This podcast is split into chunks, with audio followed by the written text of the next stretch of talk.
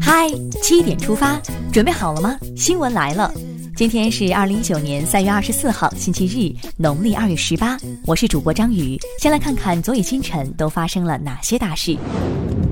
二十三号，在对法兰西共和国进行国事访问前夕，国家主席习近平在法国《费加罗报》发表题为《在共同发展的道路上继续并肩前行》的署名文章。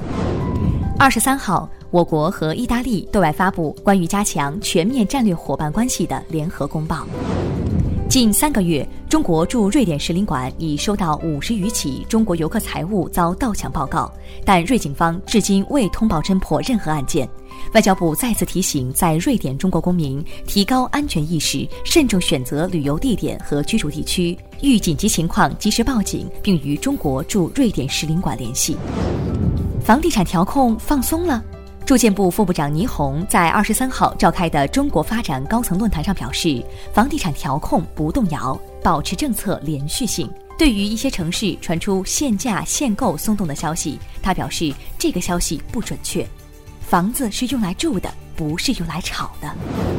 孕妈们迎来一个好消息，近日国家卫健委印发第一批国家分娩镇痛试点医院名单，全国九百一十三家医院入选。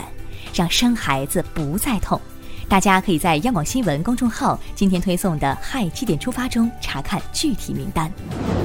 二十三号，国务院江苏响水天嘉宜公司三二一特别重大爆炸事故调查组召开第一次全体会议。会议指出，事故企业连续被查处，企业相关负责人仍我行我素，最终酿成惨烈事故。会议要求，只要与事故的起因和责任有关，就要查清查准，一查到底。爆炸事故已造成六十四人死亡，二十八人失联，救治的伤员中危重二十一人，重伤七十三人。面对这起惨痛的事故，有人还在添乱。某网友发帖称，十八名消防员因吸入大量致癌气体而牺牲。经江苏省公安厅核实，这一说法是谣言，正在查找谣言源头。不信谣，不传谣。又一位南京大屠杀幸存者离世。据侵华日军南京大屠杀遇难同胞纪念馆官方微博消息，南京大屠杀幸存者黄卓珍于二十三号早晨五点去世，终年九十五岁。勿忘历史。接下来关注一条总台独家内容。由中国和意大利两国电视人联手策划推出的中国电视周展映活动，二十一号起在意大利拉开序幕。中国中央广播电视总台精选的二十部电视专题片、纪录片和电视剧将在意大利陆续播出上线。其中，平语近人、习近平喜欢的典故、如果国宝会说话和创新中国三部译制作品已首播上线。再来刷新一组国内资讯。最严违规补课整治令来了。近日，长沙市教育局发文规定，违规补课的教师一律给予记过以上处分，并列入师德黑名单，向社会公布。违规补课被查处两次以上的教师，直接取消其教师资格。严查违规补课，把减负落到实处。被严查的还有下面这位。近日，女主播直播开跑车还违章一事引发网友关注。二十三号，北京市官方通报，该名女主播驾驶小型客车进行手机直播，实施多起交通违法行为，对其处以罚款五百元、驾驶证记二十一分的处罚。肆意妄为，等来的只能是法律的制裁。二月四号，山西某消防中队副中队长张辉在带队扑救火灾期间突发颅内大出血，之后进入昏迷状态。从他昏迷的第二天起，其所在大队、中队全体队友每天发送并播放问候音频。近日，张辉终于醒了。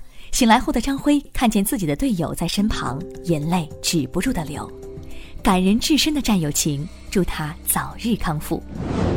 日前，三个月大的克隆犬昆勋来到昆明警犬基地入学，为六月零之后的上岗培训做准备。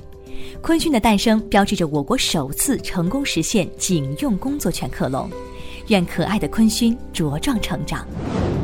下面关注一条体育方面消息：二零一九年女子冰壶世锦赛正在丹麦进行，小组循环赛全部结束，中国队取得七胜五负的战绩，在所有队伍中排名第五，时隔八年再进世锦赛复赛。复赛中，中国队将对阵瑞士，胜者将晋级半决赛。祝中国女子冰壶队再创佳绩。聊完身边事，再把目光转向国际。美国总统特朗普二十二号表示，他当天下令撤回了美财政部针对朝鲜的新制裁。美国总统特朗普日前再次扔下外交炸弹，称美国应承认以色列对戈兰高地的主权。连日来，一些国家和地区组织陆续发声，对此表示反对，并警告此举或引发地区局势新动荡。阿富汗政府官员二十三号说。阿南部赫尔曼德省首府拉什卡尔加当天上午发生两起爆炸袭击，造成三人死亡，三十一人受伤。北京时间二十三号，NBA 常规赛，湖人主场不敌篮网，正式宣告无缘季后赛。这是湖人队连续六年无缘季后赛，也是詹姆斯自二零零五年以来首次无缘季后赛。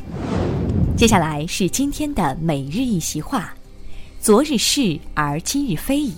今日非而后日又是矣。二零一四年二月十七号，习近平总书记在省部级主要领导干部学习贯彻十八届三中全会精神、全面深化改革专题研讨班上发表重要讲话。在讲到要注意打破不合时宜的思维定势时，他引用“昨日是而今日非矣，今日非而后日又是矣”。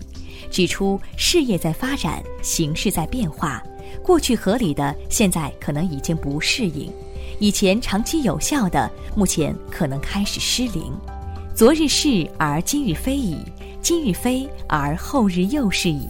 出自明代李治《藏书事迹列传总目前论》，大意是说，过去正确的现在也许就是错的，现在不正确的将来也许又成了正确的。道出了时移世易的道理。最后来看今天的每日话题：多所高校自主招生设体质测试，考察立定跳远、肺活量等。时间进入三月份以来，高校二零一九年自主招生密集启动。记者发现，不少高校的招生规模较上一年明显下降，同时也有不少高校将体质测试成绩纳入考核总分。比如，哈尔滨工业大学将肺活量、立定跳远等列为必测项目；合肥工业大学则有规定，凡有一项体育测试不合格者，将不能入围自主招生合格名单。